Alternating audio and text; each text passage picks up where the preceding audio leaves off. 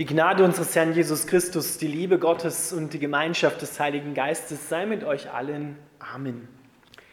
Unser heutiger Predigttext, wie ihr schon am Wochenspruch wahrscheinlich gemerkt habt, stammt ebenfalls aus Matthäus 11, die Verse 25 bis 31. Danach sprach Jesus das folgende Gebet.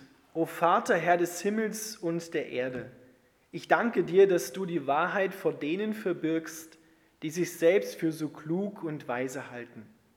Ich danke dir, dass du sie stattdessen denen enthüllst, die ein kindliches Gemüt haben. Ja, Vater, so wolltest du es. Mein Vater hat mir Vollmacht über alles gegeben. Niemand außer dem Vater kennt den Sohn wirklich. Und niemand kennt den Vater außer dem Sohn und jenen, denen der Sohn den Vater offenbaren will. Dann sagte Jesus, kommt alle her zu mir, die ihr müde seid und schwere Lasten tragt, ich will euch Ruhe schenken. Nehmt mein Joch auf euch. Ich will euch lehren, denn ich bin demütig und freundlich, und eure Seele wird bei mir zur Ruhe kommen. Denn mein Joch passt euch genau, und die Last, die ich euch auflege, ist leicht. Lieber Vater im Himmel, wir bitten dich, dass du uns genau zu dieser Ruhe führst. Amen.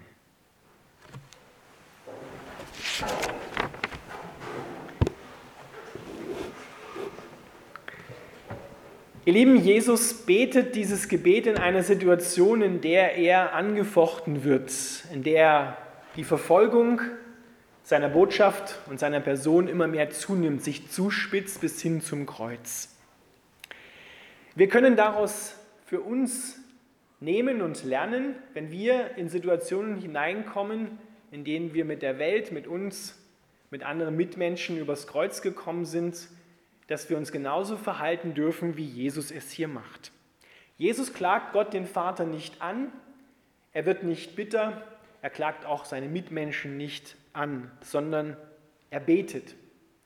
Und er betet ein Lobgebet. O danke, Vater, Herr des Himmels und der Erde. Er stellt sich als der Sohn, als das Kind seines Vaters im Himmel unter seine Herrschaft. Und er sagt uns, genau in diese Liebesbeziehung, die ich zum Vater habe, will ich dich auch mit hineinnehmen. Denn hier heißt es ja, der Vater kennt den Sohn und der Sohn kennt den Vater und wem der Sohn den Vater zeigen will. Und das ist der Wille des Sohnes, der Wille von Jesus, dass du den Vater an ihm und durch ihn erkennst. Dass du in diese leidenschaftliche Liebesbeziehung, die der Vater und der Sohn miteinander haben, dort hineinkommst. Damit du in deinem Leben erfährst, besonders wenn du glaubst, es geht nicht mehr weiter, dass du erfährst, da ist jemand, der steht an meiner Seite, der trägt mich dadurch, der gibt mir neue Kraft der bringt mich zur Ruhe, der bringt mein Innerstes zur Ruhe. Deswegen spricht Jesus, komm her, kommt her zu mir, alle, die ihr mühselig und beladen seid, die ihr müde seid und schwere Lasten tragt, ich will euch Ruhe geben. Welche Menschen sind denn hier gemeint, die Jesus ruft? Zuerst könnten wir denken, es sind alle gemeint, die Sorgen haben. Alle, die etwas mit sich herumschleppen, sich das Hirn zermartern und das Herz, wie kann es jetzt weitergehen, wie kommt das wieder ins Reine mit dem anderen oder mit mir, mit Gott. Jesus ruft zuallererst die, die sich abmühen, mit Gott zusammenleben zu wollen. Die, die sich abmühen und glauben, ich muss es Gott erst recht machen, damit er mich liebt, damit er mich annimmt. Und das geht ja nicht nur in Richtung Gott, sondern es geht ja auch in Richtung unserer Mitmenschen. Dass wir dort versuchen, es vielleicht allen sogar recht zu machen, uns recht zu verhalten. Deswegen tendiert unser Herz auch immer wieder dahin, dass wir fragen, wie lebe ich richtig? Wie macht man es denn richtig? Oder wie macht man es falsch? Wie kann ich so leben, dass ich möglichst vielleicht gar nicht irgendwo anecke und mit niemandem in Konflikt komme? Und wenn es passiert ist, wie kommen wir da möglichst schnell wieder heraus? Genau die Menschen ruft Jesus.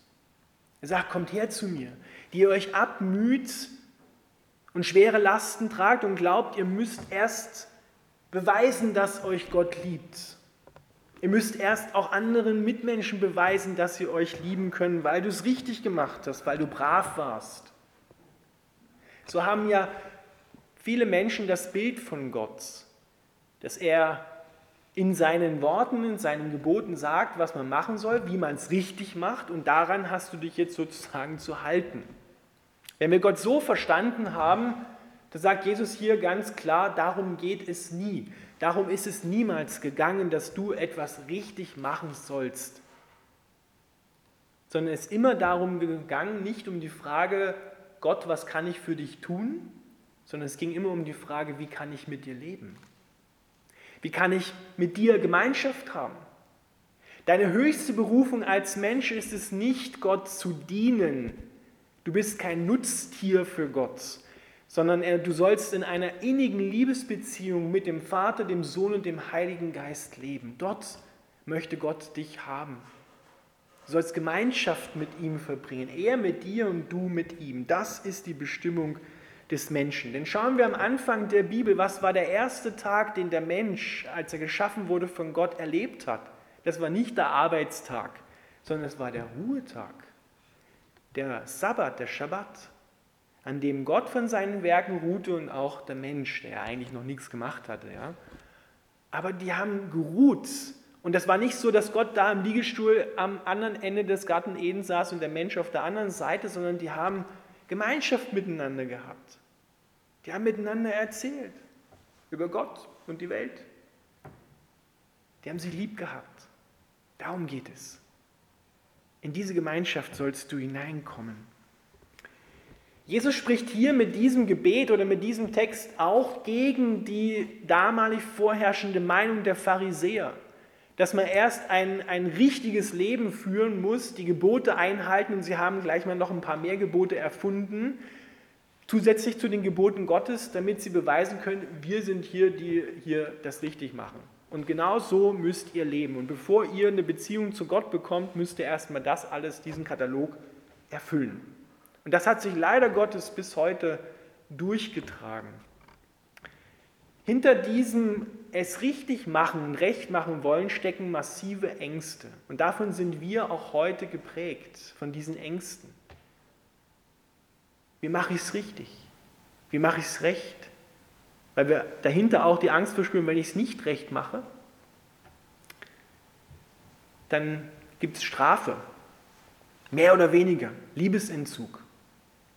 Geprägt vielleicht sogar von den eigenen Eltern, von Autoritätspersonen in meinem Leben, die das, dieses Leben auch noch so bestätigt haben, diese Herzenshaltung.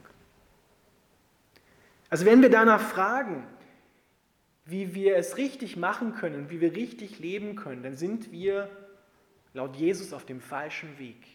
Es ging nie darum und es geht auch nie darum, alles richtig zu machen. Das wird niemals Leben hervorbringen sondern immer den Tod.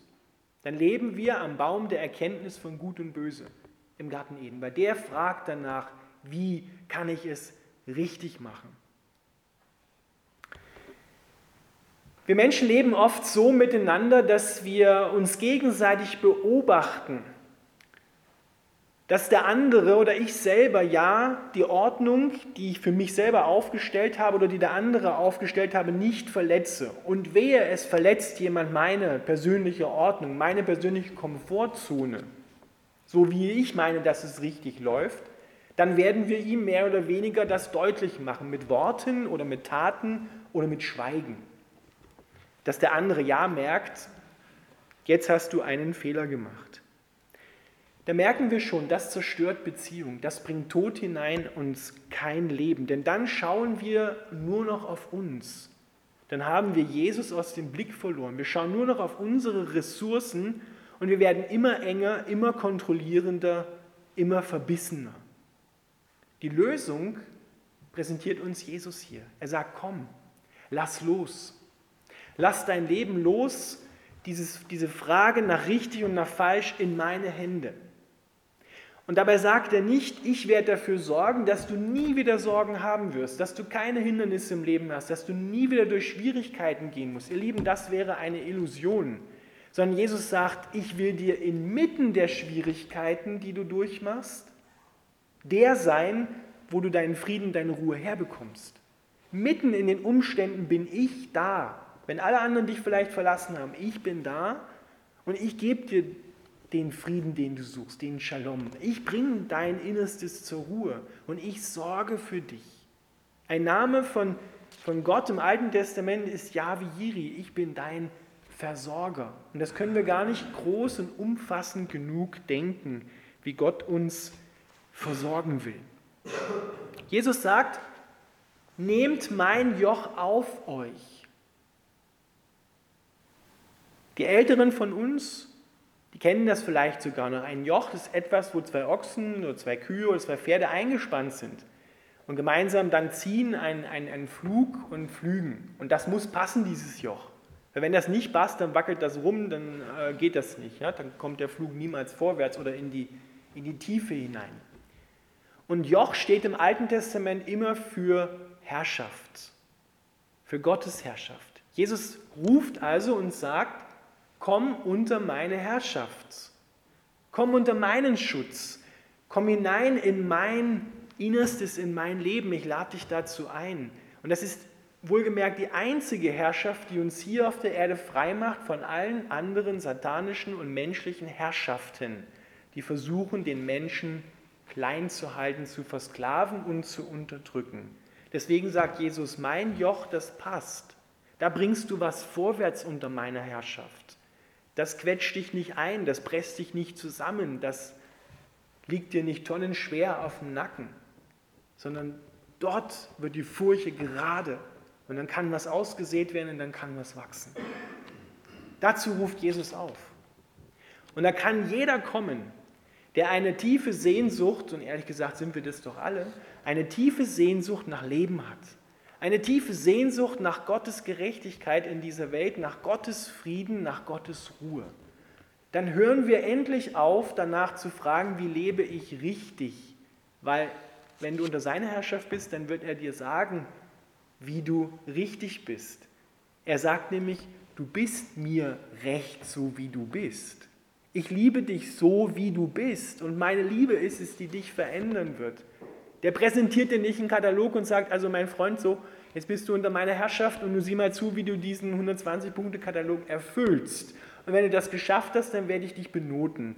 Dann wirst du dementsprechend abschneiden, mehr oder weniger.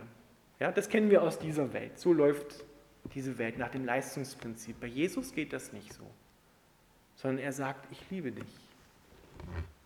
Ich nehme dich an, so wie du bist. Und meine Liebe ist es, die dich verändern wird. Und da darf sich jeder, der beladen ist, angesprochen fühlen. Es ist eine Einladung. Aber wenn sie in Befehlsform kommt, komm, eine Aufforderung, komm. Komm raus aus den alten Herrschaften, die dich kaputt machen wollen. Komm raus aus dieser Frage oder aus dieser Haltung, es allen recht machen zu wollen, wo du dich aufreibst, wo du merkst, dein Herz wird immer enger. Du wirst immer kontrollieren, du wirst immer verbitterter und verbissener und das werden auch deine Mitmenschen um dich herum spüren. wehe, du verletzt, einer verletzt deine Ordnung oder du verletzt ihre Ordnung. Dann gibt es Krieg. Entweder der oder ich. Und Jesus sagt, nein, sowohl als auch. Sowohl ich als auch du darfst leben. Komm zu mir, der du mühselig und beladen bist. Ich will dir Ruhe geben. Ich bringe dein Herz zur Ruhe. Du musst dich nicht mehr abmühen, sondern bei mir bist du zu Hause, bist du angekommen kommen. Amen.